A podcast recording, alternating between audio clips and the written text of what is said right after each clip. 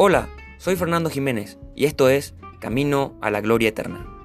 La Conmebol Libertadores, en su edición 2021, llegó a su fase definitoria, donde quedan 16 equipos que pelearán para llegar a la anhelada final que se jugará en Montevideo, Uruguay, pero para ello deberán recorrer un duro camino. Y aquí te contaremos todos los detalles de cada equipo que sigue en competencia.